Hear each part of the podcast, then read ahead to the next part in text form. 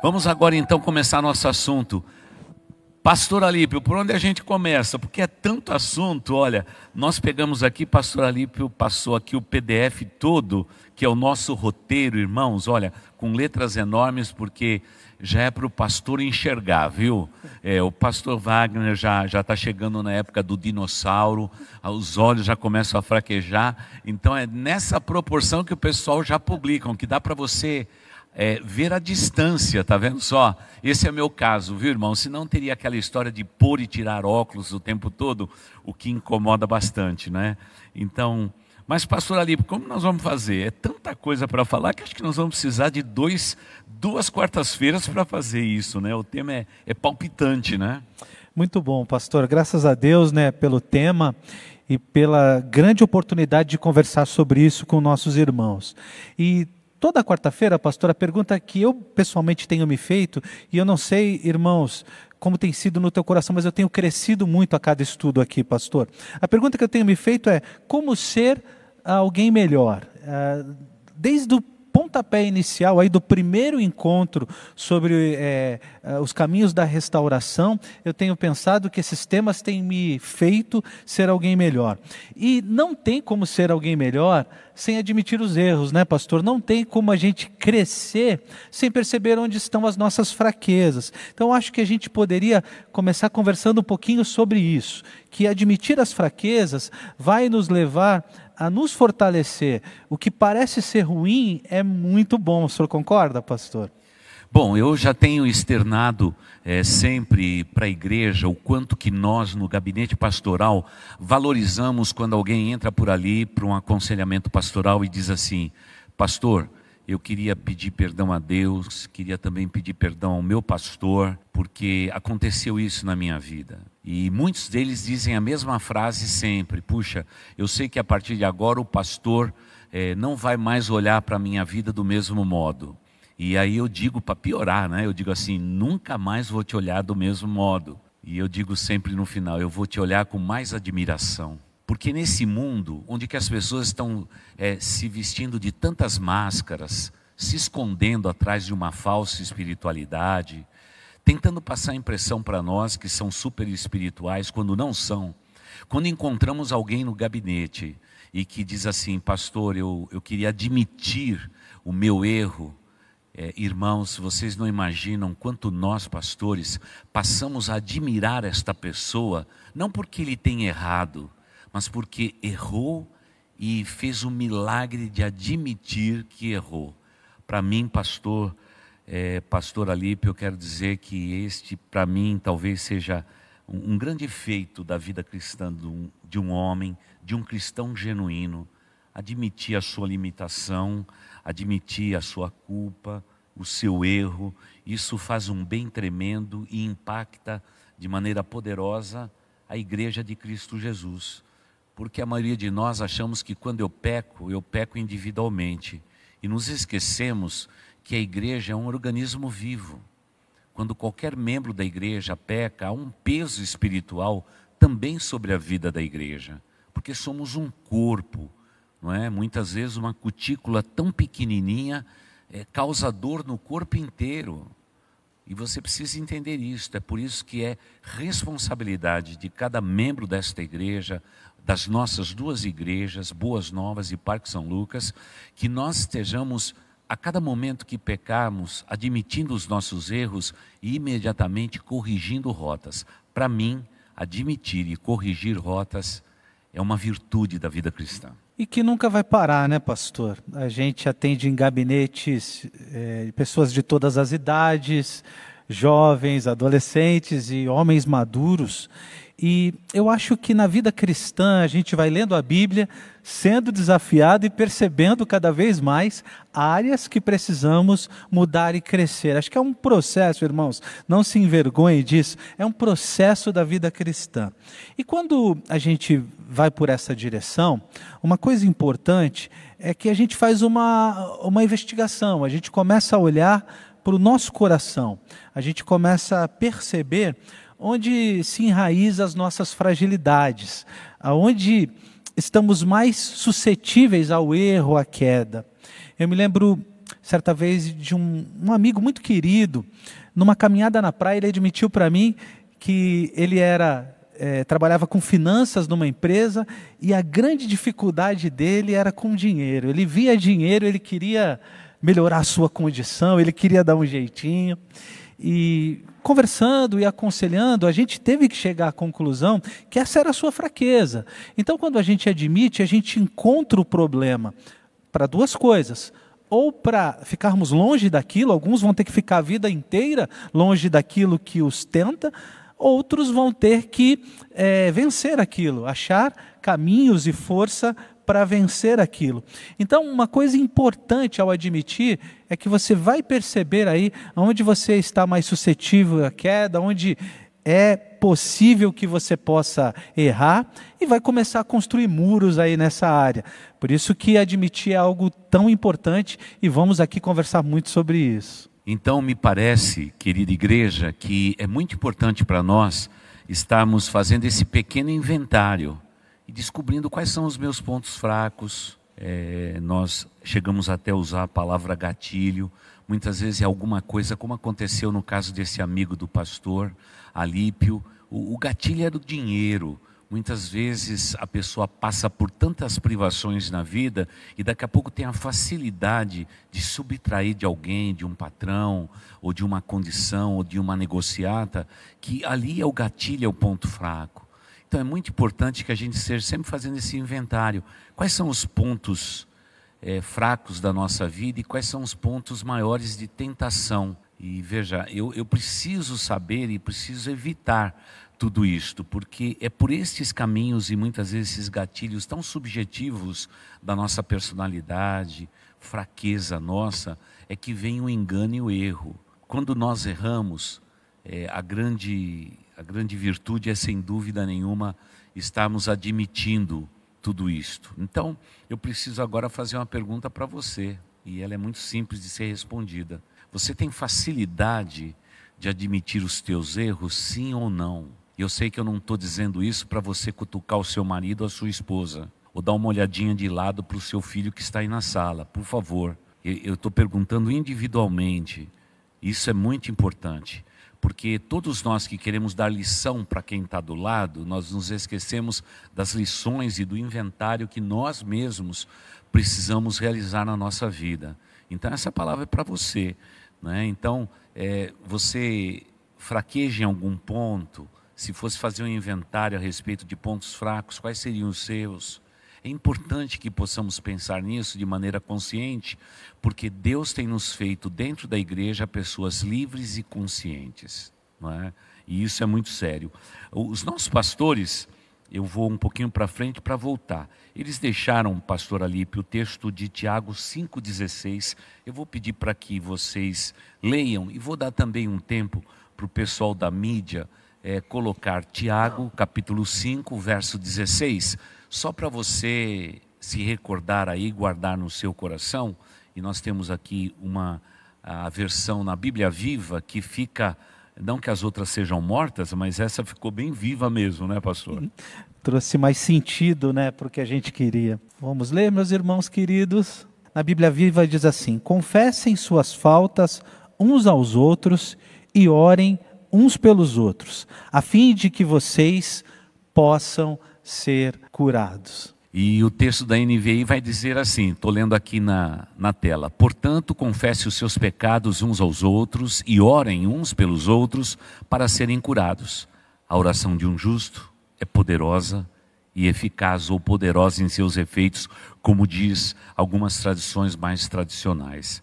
Então veja só, a cura ou o caminho da restauração passa também em confessarmos a nossa falta uns aos outros.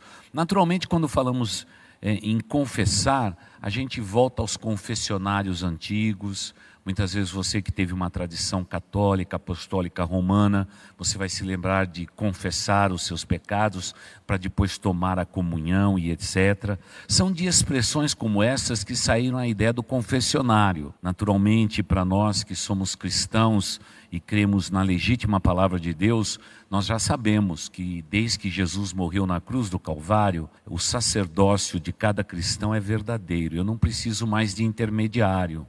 Você não precisa do pastor Wagner para confessar os seus pecados a Deus. O véu do templo foi rasgado de cima a baixo. Você não precisa mais de confessionários, você pode ir direto ao Pai. Mas o grande problema é que muitas vezes nós não temos esta sensibilidade espiritual. De primeiro, sensivelmente sentir o Espírito Santo de Deus que se entristece dentro de nós quando pecamos, quando erramos, quando tentamos enganar a nós mesmos. E em segundo lugar, esse espírito que muitas vezes é entristecido dentro de nós, nos afasta desse sentimento de confissão. E isso pode se tornar um vício perigoso na nossa vida. Por isso, por favor, meu irmão, minha irmã, tenha uma capacidade rápida de se recuperar dos seus erros e das suas falhas, porque isso faz parte de um bom inventário e, acima de tudo, de ser um crente livre e consciente de uma maneira muito especial. Por favor, adote esse caminho. Mas, pastor Alipe, eu queria voltar lá para a primeira página, o primeiro slide que você nos passou, e aquela última frase, né? Onde você tem errado? Onde estão as suas imperfeições? Qual a diferença entre errar e, e ser imperfeito? Que forte, pastor. Uh, na minha concepção, o erro ele é premeditado. Eu penso em alguém que erra como alguém que é, antecipadamente sabe o que está fazendo. As minhas imperfeições, elas têm mais a ver com uma coisa que naturalmente a gente esquece às vezes.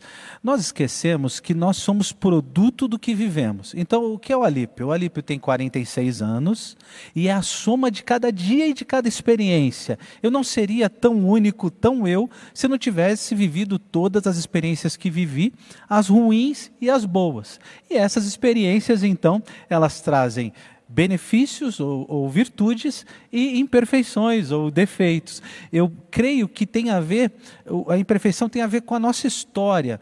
É, eu, por exemplo, graças a Deus, não segui minha avó materna, mas a minha avó materna, pastor, ela foi traída pelo avô, o avô foi embora e deixou ela com sete filhos.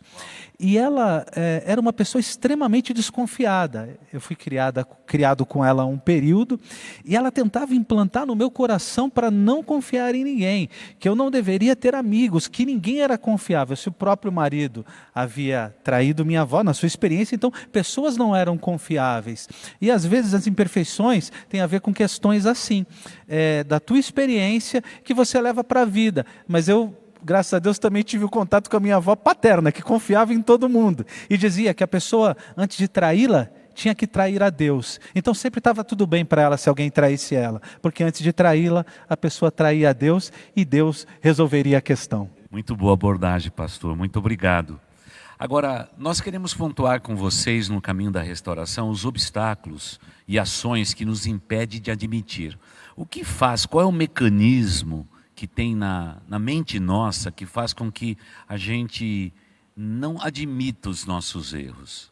E, naturalmente, elencamos aqui algumas coisas que vamos tomar tempo para falar a respeito delas. Mas eu, eu tenho uma preocupação nesse ponto, pastor Alípio, que é a seguinte: a impressão que eu tenho é que quando a pessoa se converte, ela tem a ideia de que ela tem que ser perfeita e que todo mundo que está dentro da igreja tem que ser mais que perfeito. Sabe quando começa a conjugar o verbo no superlativo? Vai ficando uma coisa muito pesada. E daí é que vem as maiores frustrações que a gente encontra na vida cristã. Eu mesmo, quando me converti, eu fui para a igreja, tinha certeza que aquela, aquela igreja ia ser uma comunidade terapêutica para mim e que o mais fraco era eu que estava chegando naquele instante mas logo eu comecei a perceber que havia algo que igualava toda aquela congregação. Todos nós éramos pecadores e cada um de nós lutávamos arduamente para pecar me menos, mas se pecarmos, temos um bom advogado que nos defende junto ao Pai, o Senhor Jesus Cristo. E eu tomei um bocado de tempo e também para dizer a verdade, irmãos, quando eu cheguei na minha adolescência para a igreja, eu fui exatamente olhar para alguém e dizer: eu vou imitar esse rapaz. E nessa história de imitar esse rapaz, eu acabei descobrindo que o rapaz não era nada daquilo que ele dizia ser. Ele no domingo estava muito bonito na igreja, mas durante a semana ele saía comigo, fazia um monte de coisa errada e eu fiquei extremamente confuso. Pastor Alípio, ponto fraco na vida de um cristão. Como, como que a gente consegue suplantar é, esses desafios aí no mundo tão competitivo e tão desafiador como o de hoje? É, pastor, é, se a gente pegar os currículos, né, as pessoas enviam os currículos mostrando toda a sua formação e virtude. Isso já mostra, alguém de RH é especialista em achar os melhores, né, pastor? Eu brincava lá até com, com o RH da Junta de Missões Mundiais, a Doris, que sempre nos assiste. Se você tiver aí, um abraço para você, querida Doris. Mas uh, todo o nosso preparo é para ser melhor tirar as melhores notas. Desde casa nós somos cobrados assim. Esses dias eu aprendi muito com o senhor, pastor. O senhor dizendo sempre que todos terão é, áreas que serão muito bons e outras que não são. E você, o senhor disse assim: lembra de você quando estudava? Você tirava nota 10 em tudo? Eu percebi que eu estava cobrando demais os meus filhos. Foi muito legal essa sua palavra no domingo aqui. Mas, se a gente perceber, desde casa, a gente vai dizendo que as pessoas não podem ser fracas. A gente não admite que pessoas próximas a nós e nós mesmos mostremos fraquezas. E esse é um grande obstáculo para admitir fraqueza, porque é, admitir problemas, porque quem admite problemas, na visão do mundo, se torna fraco. E na visão do reino de Deus, se torna mais próximo de Deus. É verdade. É, e aliás, a gente tem que ter uma capacidade muito grande, como tenho sempre ensinado do púlpito, tanto eu como os pastores auxiliares, temos insistido com vocês que temos que preparar os nossos filhos, a nossa descendência, também para errar, não só para acertar. A maioria de nós queremos exigir dos nossos filhos a perfeição porque nós fomos imperfeitos. E o peso e a carga que as novas gerações estão vivendo é, faz com que eles, quando chegam na adolescência, eles chegam já colapsados, porque não aguenta tanta pressão, tanto da sociedade, quanto também das instituições educacionais, como da família, como da igreja, como dos pastores, diáconos, ou quem sabe todos os líderes da igreja. É muita pressão. E é muito importante que nós possamos ensinar também que errar é, faz parte desse pacote. Pode ser um pacotinho, pode ser um pacotão, mas faz parte disto. Mas a virtude de um cristão não está em errar, mas admitir o seu erro e, pelo caminho do perdão, pelo caminho da reconciliação com Deus, acertar exatamente os seus erros. E eu gostaria de pedir, por favor, meu irmão, se existe alguma pendência na sua vida, Caminhos da Restauração está aqui para te ajudar a dizer: primeiro, admita que você errou. Isso não é feio, isso não depõe contra ninguém. Pelo contrário, isso é notável. No mundo tão cheio de, é, de imperfeições, alguém que é imperfeito combina com o mundo. E nós que somos do céu e temos uma conversa como essa, que é um papo do alto, nós queremos entender que tudo que vem do alto tem que ser perfeito. Não, passa pela nossa humanidade. Por favor, somos de carne e osso. Nos entenda desse modo e até mesmo nós, pastores, temos as nossas falhas, as nossas limitações. Se você duvida disso, pergunte para a nossa família, aqueles que vivem dia a dia conosco, vão achar um monte de defeitos. Todos nós temos defeito, mas não podemos fazer dos defeitos uma cidadela, os muros fortes, fortificados. Não, os muros têm que cair, irmãos. Nós temos que ser pessoas simples, frágeis e admitir quando erramos. Agora, se tem algum teimoso aí, aí na tua sala tem alguém que é mais teimoso, Deus vai ter que falar um pouquinho mais nessas quartas-feiras para você entender exatamente isto. E eu espero que você se entenda. É, Pastor Alípio, é, Jesus Cristo andava muito com saduceus e fariseus, e essa turma não era muito fácil, não. Eram pessoas que, por exemplo, a lei dizia que num sábado eles não poderiam andar mais do que determinada milha. E o que eles faziam era geralmente se vestir com bastante roupa. Eles andavam, davam normalmente aqueles o passo de um estádio, andava mais ou menos uns 55 metros, deixava uma meia. Andava outros 55 metros, deixava outra meia. Andava outros 55 metros, deixava uma uma blusa, deixava uma túnica, deixava. Então eles iam fazendo um caminho de ida, ia lá, recolhia as ovelhas não é? que eles não podiam fazer isso num dia do sábado, acabava recolhendo as ovelhas, vinha pegando as suas roupas e voltava, mas ele não se distanciava um estádio é, de distância é, da última peça que ele deixou ali. E quando Jesus Cristo olhou para essa turma, que orava publicamente, dizia que eles eram filhos de Abraão, e aí e surge aí a questão da hipocrisia. Pastor Alípio, hipocrisia e fé é uma coisa que se mistura muito fácil, não é? Sim. Fala um pouquinho disso para nós. Sim, pastor. E é, a parábola do fariseu e do publicano mostra isso claramente, né? A questão é que uh, eu não sei se você percebe isso, então eu vou falar de mim. Eu tenho extrema dificuldade de enxergar os meus erros no mesmo grau, no mesmo patamar que consigo enxergar o erro do outro. Lembra de Natan, aquela, aquele momento que Natan conta a história para Davi sobre um rei que tomou a única ovelhinha de uma pessoa e Davi falou: Esse rei tem que morrer. E de repente ele percebeu que esse rei era ele mesmo. Há um impedimento grande de nós enxergarmos ah, os nossos próprios erros com o mesmo peso que nós enxergamos o erro do outro. Por isso que admitir é importante. Veja, eu sempre faço uma pergunta para você entender mais profundamente o que eu estou falando. Eu sei que eu não vou conseguir ver e você está na sua casa, mas comenta aí no, no, no chat. É, nos comentários, né? Você gosta quando alguém fala mal de você? Você fica feliz? Diz aí, sim ou não? Amém ou misericórdia, como eu sempre brinco aqui? Agora, eu vou fazer uma segunda pergunta. Você nunca falou mal de ninguém? Você não costuma falar mal de ninguém? Ou já se pegou falando mal de alguém?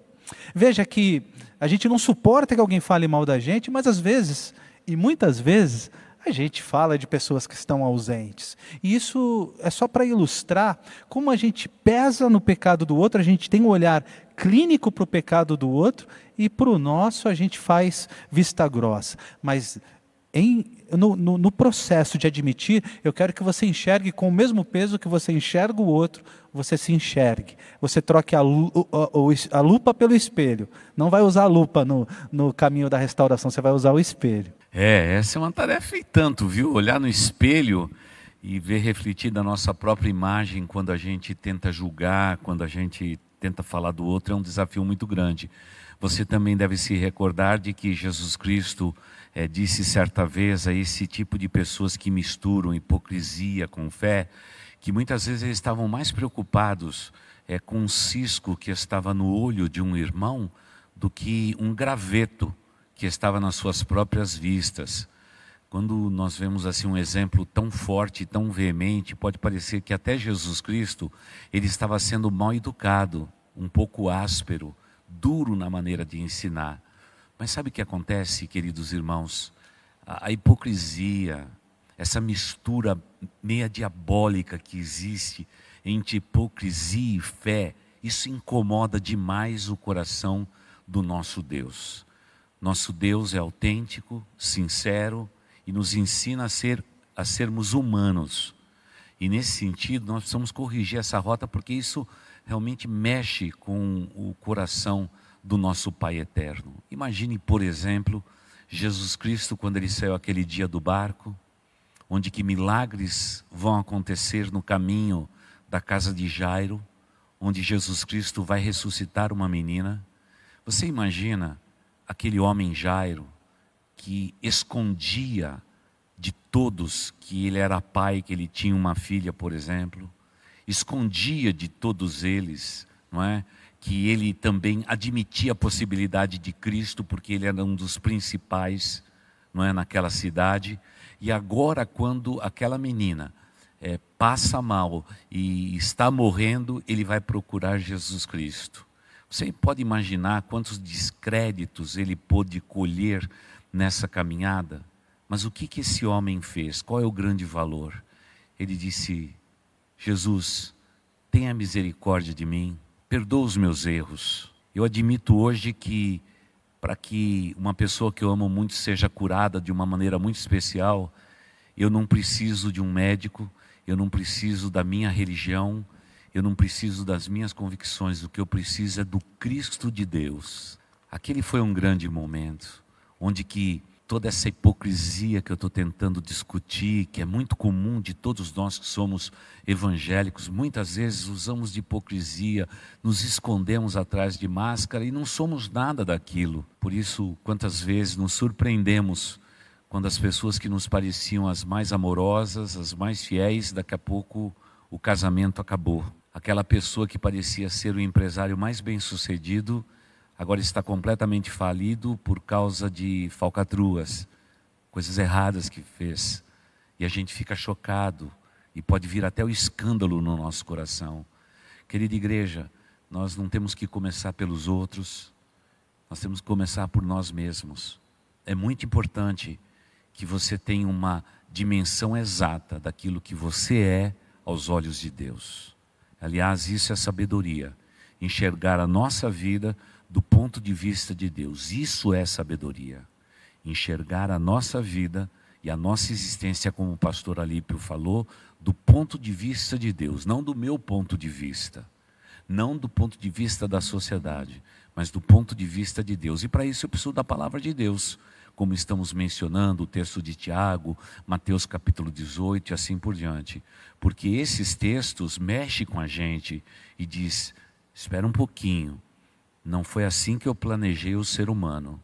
Não é assim que Deus diz que eu planejei o nosso relacionamento. Nosso relacionamento tinha que ser de outra maneira. Então preste muita atenção nisso.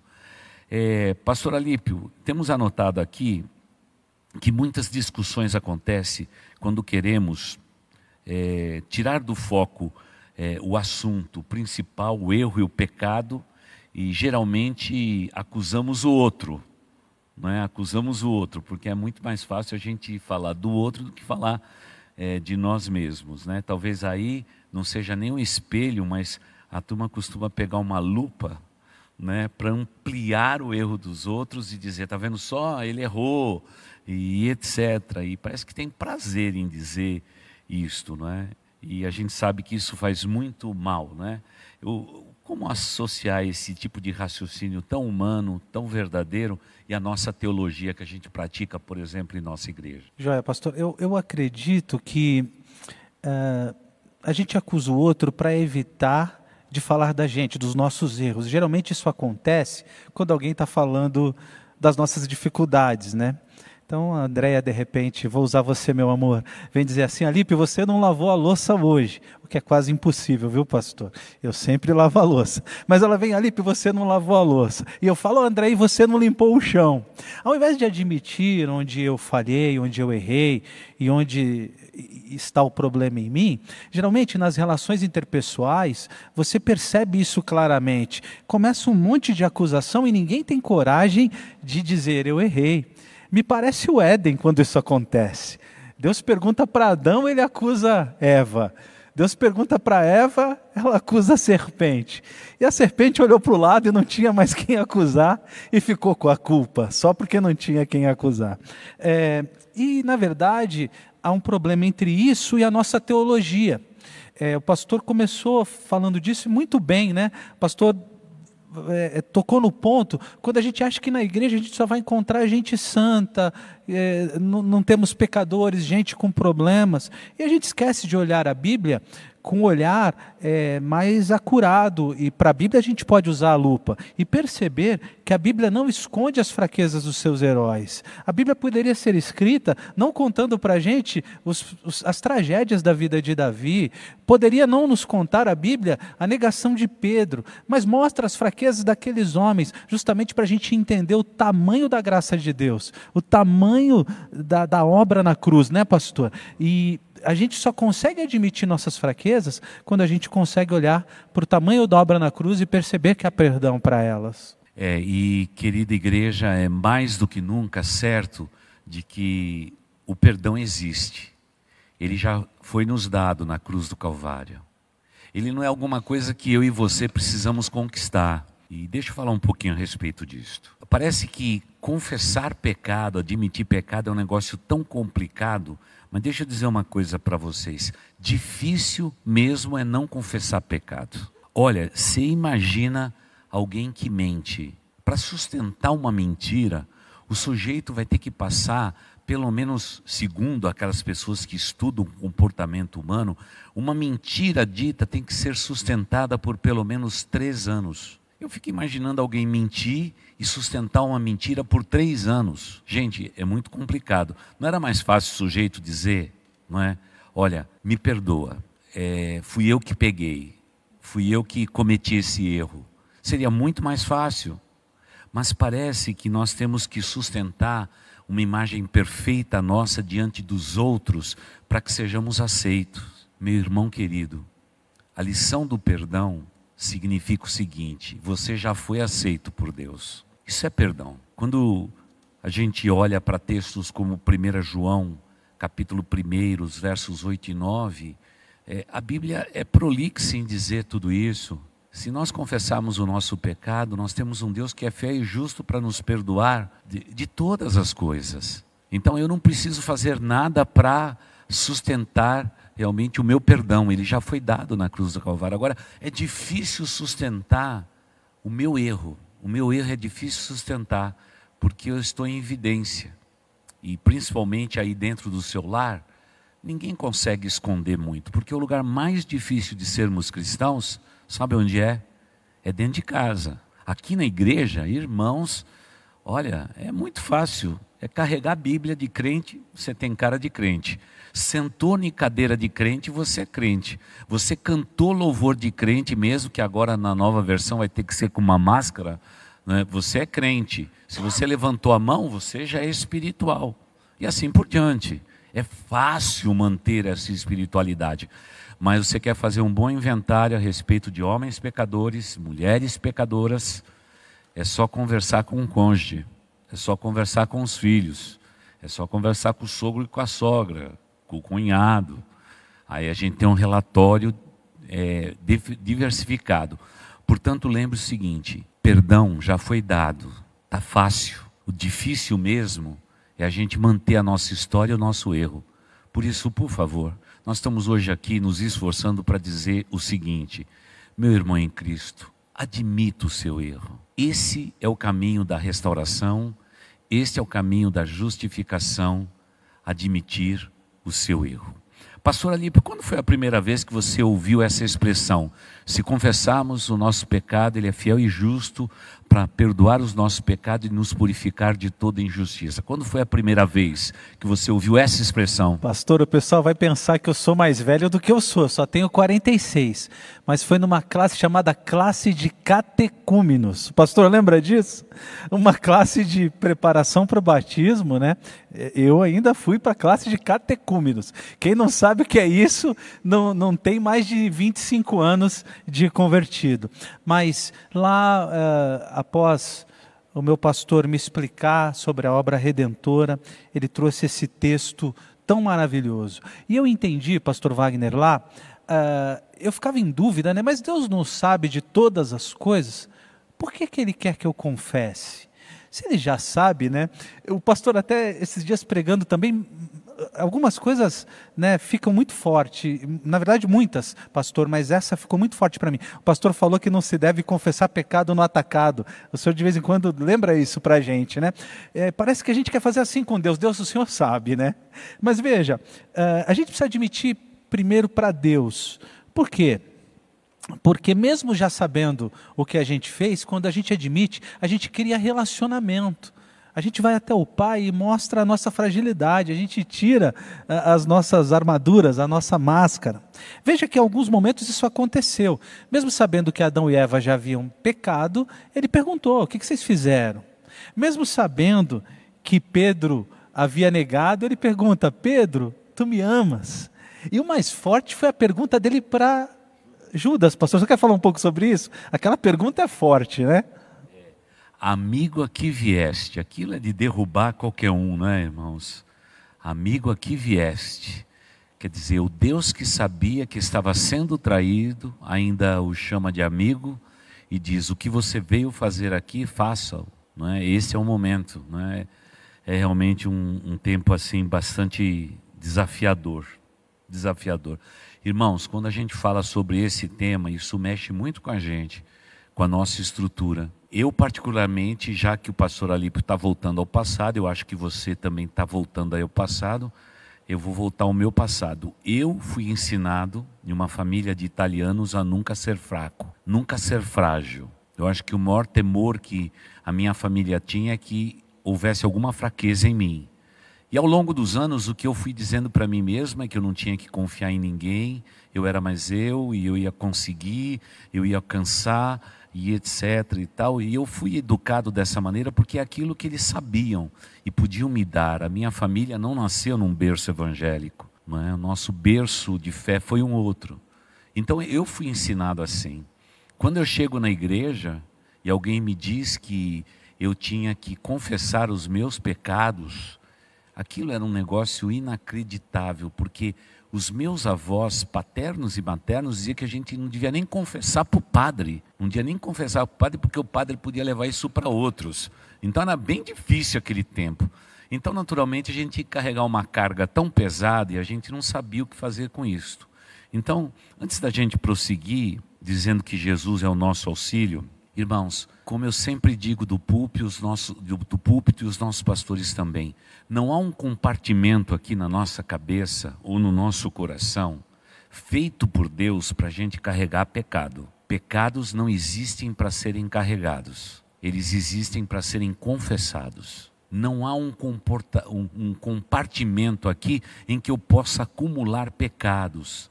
Isso pesa emocionalmente isso pese espiritualmente. E daqui a pouco vai somatizando. Daqui a pouco até meu corpo físico começa a sentir os efeitos de pecados não confessados. Por isso é muito importante admitir. É uma lição tão simples, admitir. E eu vou dar um exemplo. Quando você pega o seu filho num erro e você corretamente o disciplina, você diz: está errado, não foi para isso que você foi ensinado e etc. Aquela criança, quando ouve essa repreensão e aceita a repreensão, você pode perceber. Aparentemente você diz assim: Acho que meu filho nunca mais vai ficar perto de mim. É o contrário que acontece. A criança logo pula no colo, já quer um abraço carinhoso, você dá um beijo na face do seu filho e pronto, já está reconstituído e reconciliado pai com filho. Acabou a história, está sepultado. Eu quero dizer, meu irmão, que você tem um pai muito mais amoroso e carinhoso do que o teu pai terreno. Um Deus que quer te pegar no colo, mas é um, é um Deus que disciplina quem ama. E Ele quer pegar você no colo, não para você fugir da presença dEle. Não, meu irmão, é para que você, como uma criança, pule no colo dele e diga para o papai: me perdoa, e imediatamente dos lábios do papai vai sair a expressão: Eu já perdoei, eu já perdoei. Você está absolvido. Me dá um abraço aqui. E aquele abraço apertado é aquilo que o pastor Alípio tentou dizer agora. Quando ele ouviu a primeira vez na sua conversão que ele tinha que confessar o pecado, é para criar esse relacionamento com Deus. Quando eu admito o meu pecado, eu estou dizendo, Pai, eu estou aberto para me relacionar contigo. Pai, tu és santo e eu sou pecador. E a tua palavra diz que o, os, o meu pecado faz separação entre o Deus Santo a quem eu sirvo e amo e a minha existência. Só que este Pai amoroso não vai dizer, eu ergui um muro, você é pecador e eu sou um Deus Santo. Não, ele se ajeita no sofá e diz para o filho: pode pular aqui nesse colo, esse colo é teu, porque o teu irmão maior chamado Jesus Cristo ele deixou os céus, foi até a terra, morreu naquela cruz, para que nunca pudesse existir inimizade entre eu, o Pai amoroso, e nenhum dos meus filhos sobre a face da terra. Será que você podia dar uma corridinha e dar uma pulada, me perdoe a expressão, no colo de Deus? Eu posso garantir a você, não porque eu conheça mais a Deus do que você. Não, nós somos irmãos em Cristo Jesus. Ele é o grande Pai. Mas o dia que eu descobri que o meu Deus não era um velhinho barbudo, sentado num trono, com dedos esticado na minha direção, dizendo: Você é pecador, você tem que pagar o preço do pecado. mas ele me substituiu e me justificou na cruz do Calvário e me convida para pular no colo dele, meu irmão, eu não quero manter aquela postura de orgulho, de um pecador orgulhoso, não é? Como um dos principais fariseus do tempo de Jesus. Não, não. Eu quero ser como uma mulher hemorrágica que diga de novo por bom mestre: se somente eu tocar nas suas vestes, eu serei curado. A cura que eu preciso para o meu pecado e você também. Toque nas vestes de Jesus. Há poder e autoridade. Mas por favor, não perca o colo de Deus. Ele te ama. Ele morreu por você naquela cruz. Não para te distanciar, mas para se aproximar. Mas lembre-se: cada vez que não admitimos, nós ficamos longe de Deus. Não fique longe de Deus. Precisamos admitir tudo isto. Pastor Alípio, dito isto, 1 João 2, versículos 1 e 2, que é mais uma recomendação que queremos deixar. O pastor pode ler para nós aí, primeira carta de João, capítulo 2, versículos 1 e 2, quando João, já mudado, completamente transformado, ele vai dizer: Meus filhinhos, eu gosto dessa expressão. Já que estamos falando de um pai amoroso, você veja o que o pai amoroso vai te tratar. Ele não vai te tratar como indigente, ele vai te tratar como filhinho ou filhinha. Diz assim, 1 João, capítulo 2, versos 1 e 2. Meus filhinhos, escrevo-lhes estas coisas para que vocês não pequem. Se, porém, alguém pecar, temos um intercessor junto ao Pai, Jesus Cristo, o justo. Ele é a propiciação pelos nossos pecados, e não somente pelos nossos, mas também pelos pecados de todo o mundo. Tudo que o pastor Wagner falou aqui está no texto, né, pastor? O pastor explicou o texto aqui de forma extraordinária. E é por isso que a gente precisa admitir uh, para Deus as nossas dificuldades, os nossos problemas, as nossas imperfeições. Porque quando nós admitimos, o texto acabou de dizer, Jesus vem a, em nossa direção, vem em nosso auxílio. Pastor, uh, a gente falou aqui um pouquinho sobre Deus afastar de nós as nossas transgressões quando admitimos. O que, que o pastor podia trazer disso para nós? É, eu gosto muito da expressão Deus ama demais o pecador, mas Deus não gosta do pecado. E o único meio que Deus teve para resolver essa questão, o homem é pecador e é objeto do amor de Deus. Deus ama o homem pecador, como aconteceu no Éden. Mas ele tem que fazer o homem entender que o pecado faz separação. O único meio que Deus tem é um método meio, meio de pai mesmo, não é? Meio de pai. Eu me lembro quando eu era pequeno, e eu me lembro que um dia eu estava brincando e de repente meu pai me pegou pelo colarinho assim, olha, e me levantou do chão. Aparentemente era uma violência que eu estava sofrendo naquele momento. E eu fiquei assustado, completamente assustado com aquilo tudo, né, que que meu pai tinha acabado de fazer. Só que o que eu não percebia é que do lado estava uma aranha enorme vindo na minha direção e podia me, me, me picar. E, e o que aconteceu? Meu pai, não é, olhando a distância e vendo que aquela aranha se aproximava, não é, perto daquela aquela árvore frutífera que minha avó tinha no quintal. Ele imediatamente não tinha tempo de conversar, de falar, ele simplesmente me pegou pelo colarinho e levantou do chão. Eu tomei um susto e comecei a chorar. Daqui a pouco ele me pega no colo, pisa na aranha e acaba com a dona aranha ali. Quando eu vi aquela cena lá, eu descobri que eu tinha um pai amoroso meu pai me afastou do perigo. E a palavra de Deus também diz isto: que quando Deus vê que isso está nos vitimando, ele, ele realmente, pelo poder da cruz do Calvário, pelo poder da ressurreição de Cristo Jesus, pelo fato de Jesus estar à direita do Pai em majestade e interceder por nós que somos pecadores, a Bíblia diz que de uma vez por todas, morrendo naquela cruz, ele afastou de nós a transgressão.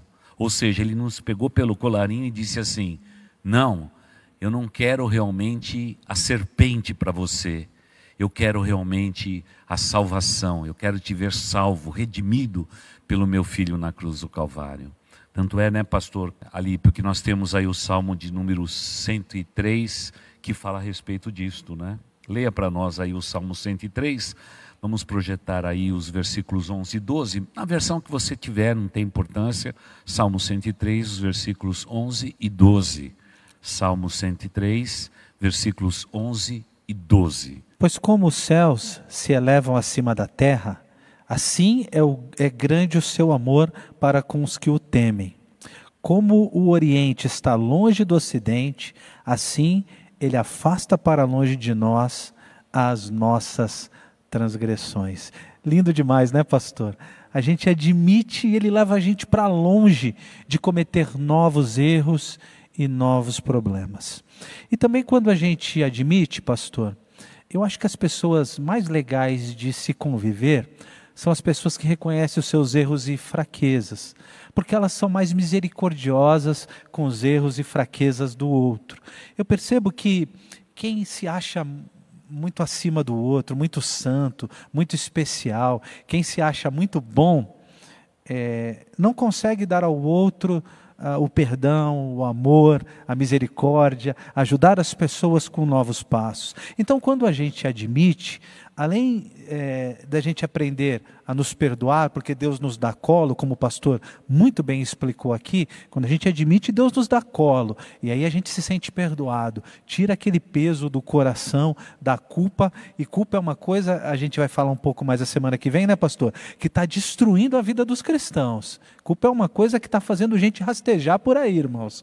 Mas, além de tudo isso, né, pastor, a gente percebe que pessoas que se sentem perdoadas, que conseguem admitir e que percebem o tamanho dos seus erros, também conseguem dar para o outro a misericórdia necessária. E a misericórdia, a graça, é, é, algo extremamente necessário nas relações. A gente não consegue se relacionar com o outro sem ter misericórdia com o erro do outro, porque errar é humano, todos vão errar.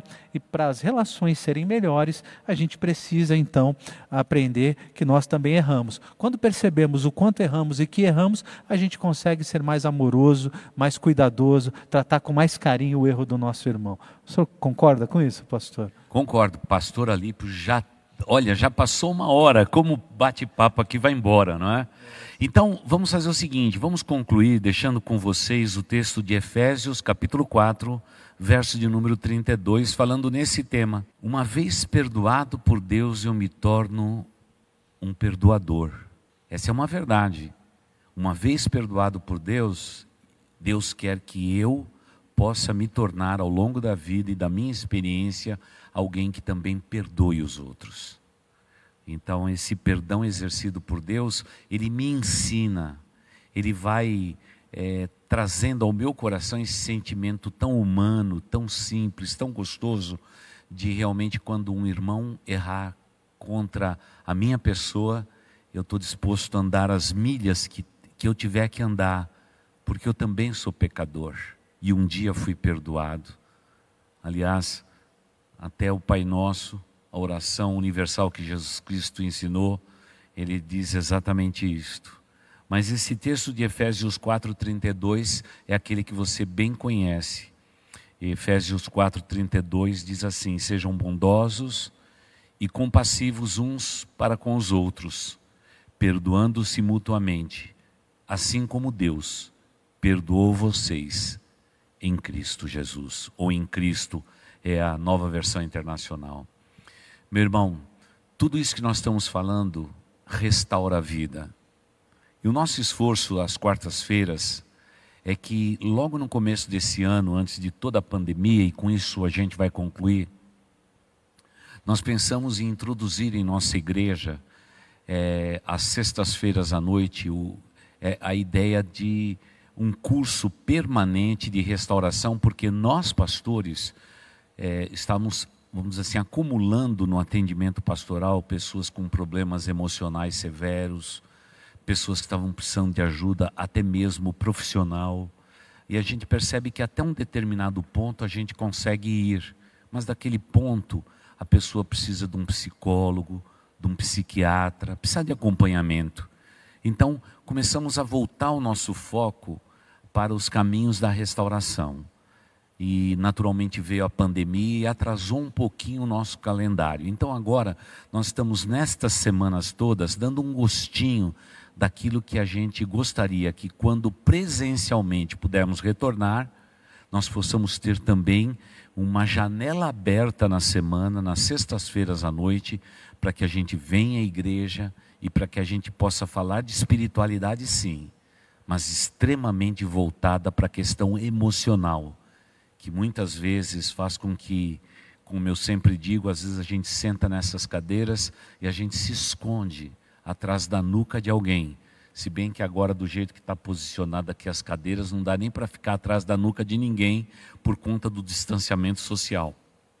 Já estamos preparando tudo isso, não dá para ficar, mas naquela visão de igreja, onde que um senta atrás do outro e tudo mais, muitas vezes a gente se esconde atrás da nuca de alguém.